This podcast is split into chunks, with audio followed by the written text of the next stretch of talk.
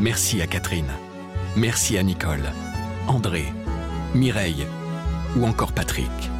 Merci à toutes ces personnes qui, grâce à leur legs en faveur du secours catholique, nous ont donné les moyens d'agir chaque jour pour les plus démunis.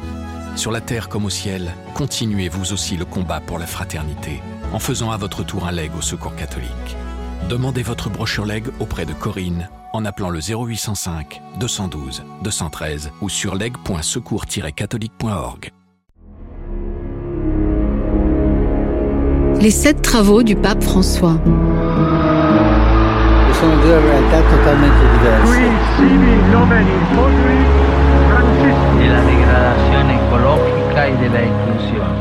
Depuis son élection surprise il y a sept ans, François mène de front tous les grands chantiers qu'aucun pape au XXe siècle n'avait osé ouvrir en si peu de temps. Autant de réformes qui bousculent non seulement l'Église, mais aussi l'idée que beaucoup se font du catholicisme et qui parfois suscitent de fortes oppositions. Nicolas Senez, correspondant permanent du quotidien La Croix au Vatican, raconte comment le pape du peuple et des pauvres s'emploie à modeler un nouveau visage de l'Église catholique. Dans ce cinquième épisode, sur l'île de Lampedusa, François crie son indignation devant le sort réservé aux migrants. Surtout, il ne veut pas que le combat de l'Église se résume aux seules questions de morale sexuelle.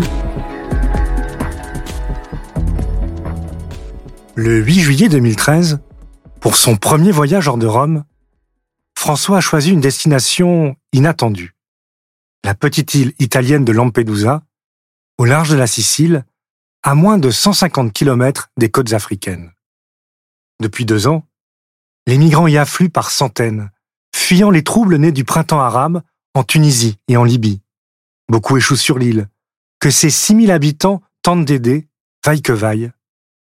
Beaucoup aussi meurent en mer. Trois semaines plus tôt, un naufrage a ainsi causé la mort de 200 personnes. Des centaines d'autres se sont échoués. François en a été bouleversé.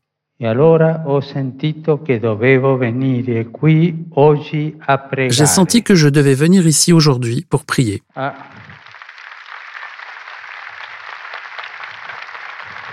a compiere a compiere un gesto di pour poser un geste de proximité, mais aussi pour réveiller nos consciences pour que ce qui est arrivé ne se répète pas.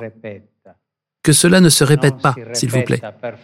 Dans sa chasuble violette, couleur de deuil et de pénitence, le pape a l'air grave. Un peu plus tôt, sur une vedette des gardes-côtes, il a jeté une couronne de fleurs en hommage aux 20 000 morts qui, en 20 ans, ont payé de leur vie la traversée de la Méditerranée. Et dans le petit stade de sable jaune de l'île, avec son bâton pastoral fabriqué avec les restes d'une embarcation naufragée, comme l'autel sur lequel il célèbre la messe, il interroge le monde. Qui est le responsable du sang de ses frères et sœurs? Personne. Tous, nous répondons ainsi, ce n'est pas moi. Io non c'entro. Saranno altri. Moi, je ne suis pas d'ici. Ce sont d'autres. Certainement pas moi. Mais Dieu demande à chacun de nous, où est le sang de ton frère qui crie vers moi? Aujourd'hui, personne dans le monde ne se sent responsable de cela. Nous avons perdu le sens de la responsabilité fraternelle. La culture du bien-être qui nous amène à penser à nous-mêmes nous rend insensibles aux cris des autres, nous fait vivre dans des bulles de savon qui sont belles mais ne sont rien. Elles sont l'illusion du futile, du provisoire, qui porte à l'indifférence envers les autres. Et même à la mondialisation de l'indifférence.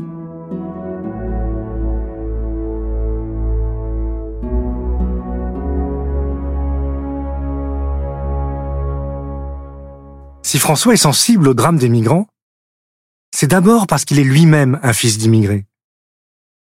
Dans les années 30, lors de leur traversée de l'Atlantique vers l'Argentine, les Bergoglio ont d'ailleurs manqué de prendre un paquebot qui allait sombrer au large du Brésil.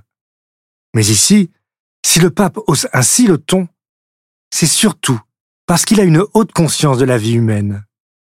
En Méditerranée, ce sont d'abord des vies qu'il faut sauver. François n'est pas un irresponsable. S'il appelle à sauver et accueillir les migrants en danger, il souligne aussi leur nécessaire intégration, avec les droits et les devoirs qui y sont attachés. S'il rappelle leur droit à immigrer, il insiste aussi avec autant de force sur leur droit à ne pas être forcés d'émigrer, avec tout ce que cela suppose en termes de développement, de règlement des conflits, de justice.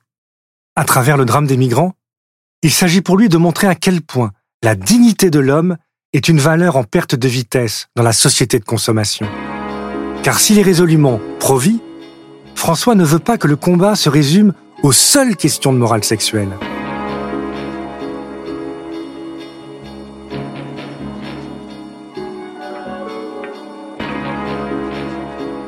Nous ne pouvons pas insister seulement sur les questions liées à l'avortement, au mariage homosexuel et à l'utilisation de méthodes contraceptives. Ce n'est pas possible, confiait-il en septembre 2013 aux revues jésuites. Pour lui, la crédibilité de l'Église sur ces questions passe par une annonce plus large. Une pastorale missionnaire n'est pas obsédée par la transmission désarticulée d'une multitude de doctrines à imposer avec insistance, expliquait-il. Nous devons donc trouver un nouvel équilibre. Autrement, l'édifice moral de l'Église risque lui aussi de s'écrouler, comme un château de cartes, de perdre la fraîcheur et le parfum de l'Évangile. L'annonce évangélique doit être plus simple, profonde, irradiante. C'est à partir de cette annonce que viennent ensuite les conséquences morales. D'où son insistance sur la miséricorde, qui transparaît, par exemple, dans son exhortation apostolique à Maurice Laetitia sur la famille, ou tout en rappelant l'enseignement de l'Église sur le mariage indissoluble entre un homme et une femme, il appelle à un accueil large des divorcés remariés, comme des personnes homosexuelles. On se souvient de sa première conférence de presse dans l'avion qui le ramenait des JMJ de Rio en juillet 2013 et de son Qui suis-je pour juger? à propos des homosexuels. Il faut pourtant bien écouter ce qu'il dit alors en répondant à une question sur un supposé lobby homosexuel au Vatican. Je crois que lorsqu'on se trouve avec une telle personne, on doit distinguer le fait d'être gay du fait de faire un lobby. Parce que les lobbies, tous ne sont pas bons. Celui-ci est mauvais.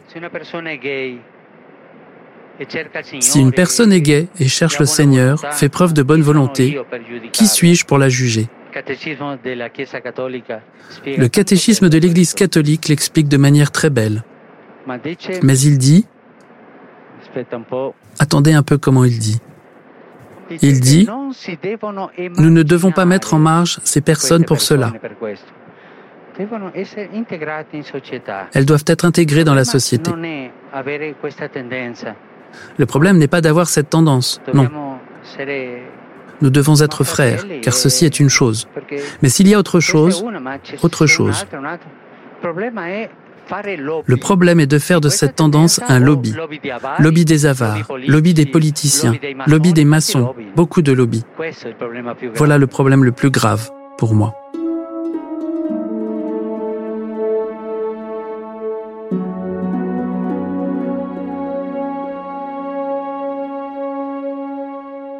François reste donc très clairement sur la position traditionnelle de l'Église qui a toujours distingué les personnes de leurs actes. À bien des égards, François est donc un conservateur. Ainsi quand, en octobre 2018, dans un surprenant dialogue avec les fidèles rassemblés place Saint-Pierre, il compare l'avortement au recours à un tueur à gages. Mais comment un acte qui supprime la vie innocente et sans défense à son éclosion peut-il être thérapeutique, civil ou simplement humain? Je vous demande, est-il juste de supprimer une vie humaine pour résoudre un problème?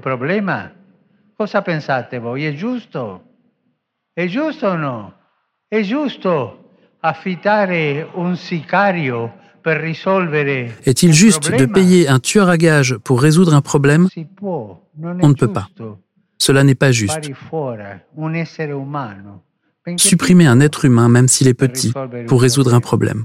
Pour François, une telle attitude de refus de la vie, vécue comme un problème, vient de la peur de l'accueil de l'autre et de l'individualisme.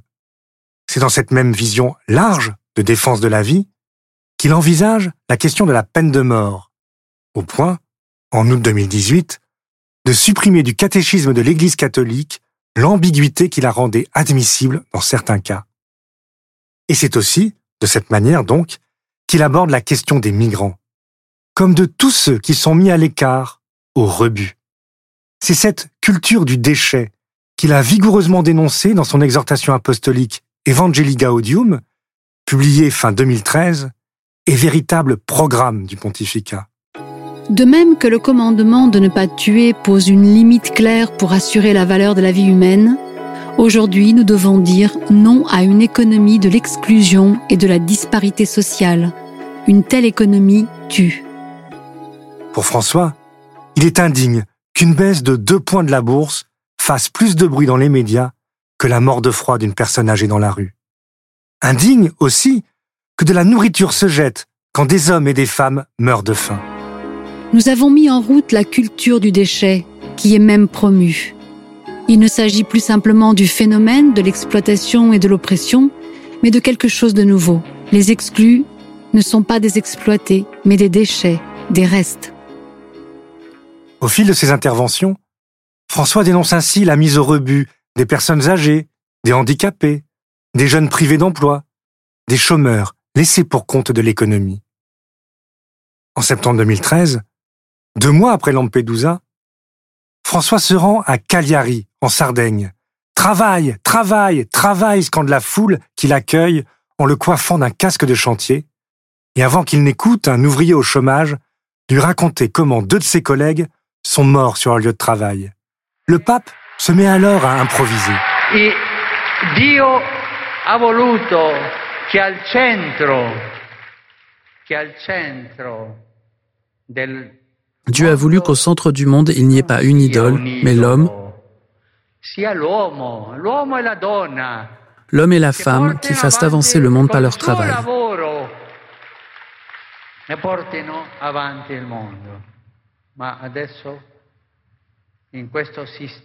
Mais maintenant, au centre de systèmes sans éthique, il y a une idole. Et le monde idolâtre à présent ce Dieu argent. C'est l'argent qui commande. C'est l'argent qui commande. Et toutes les choses qui sont à son service, au service de cette idole, commandent. Et que se passe-t-il? Pour défendre cette idole, tout le monde se rassemble au centre et les extrémités tombent. Les personnes âgées tombent parce qu'il n'y a pas de place pour elles dans ce monde.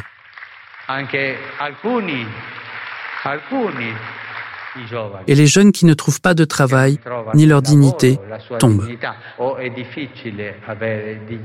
C'est difficile d'avoir une dignité sans travailler. Voilà votre souffrance ici. Voilà la prière que vous avez clamée. Travail, travail, travail. C'est une prière nécessaire. Travail veut dire dignité. Travail veut dire rapporter son pain à la maison. Travail veut dire aimer. La morale, pour François, dépasse ainsi largement les questions de sexualité. Pour lui, comme le rappellent les journalistes italiens Gianni Valente et Andrea Tornielli, ce dernier étant même devenu un de ses porte-paroles, si les batailles sur la phase embryonnaire et sur la fin de vie sont importantes, il s'agit de ne pas oublier les 70 ou 80 années qu'il y a entre les deux. Mais, au-delà de la défense d'une morale, quand François parle de la vie et de la dignité de tout homme créé à l'image de Dieu, c'est aussi un nouveau rapport au monde et à la création qu'il invite. Rendez-vous au prochain épisode pour la suite de ce récit. Dans le sixième épisode, Nicolas Senez nous raconte le voyage du pape dans la forêt amazonienne et comment, en défenseur de l'environnement, il appelle les sociétés à de nouveaux modes de vie et l'Église à une révolution culturelle. Les sept travaux du pape François, un podcast original à écouter sur l'ensemble des plateformes, sur le site et l'appli La Croix.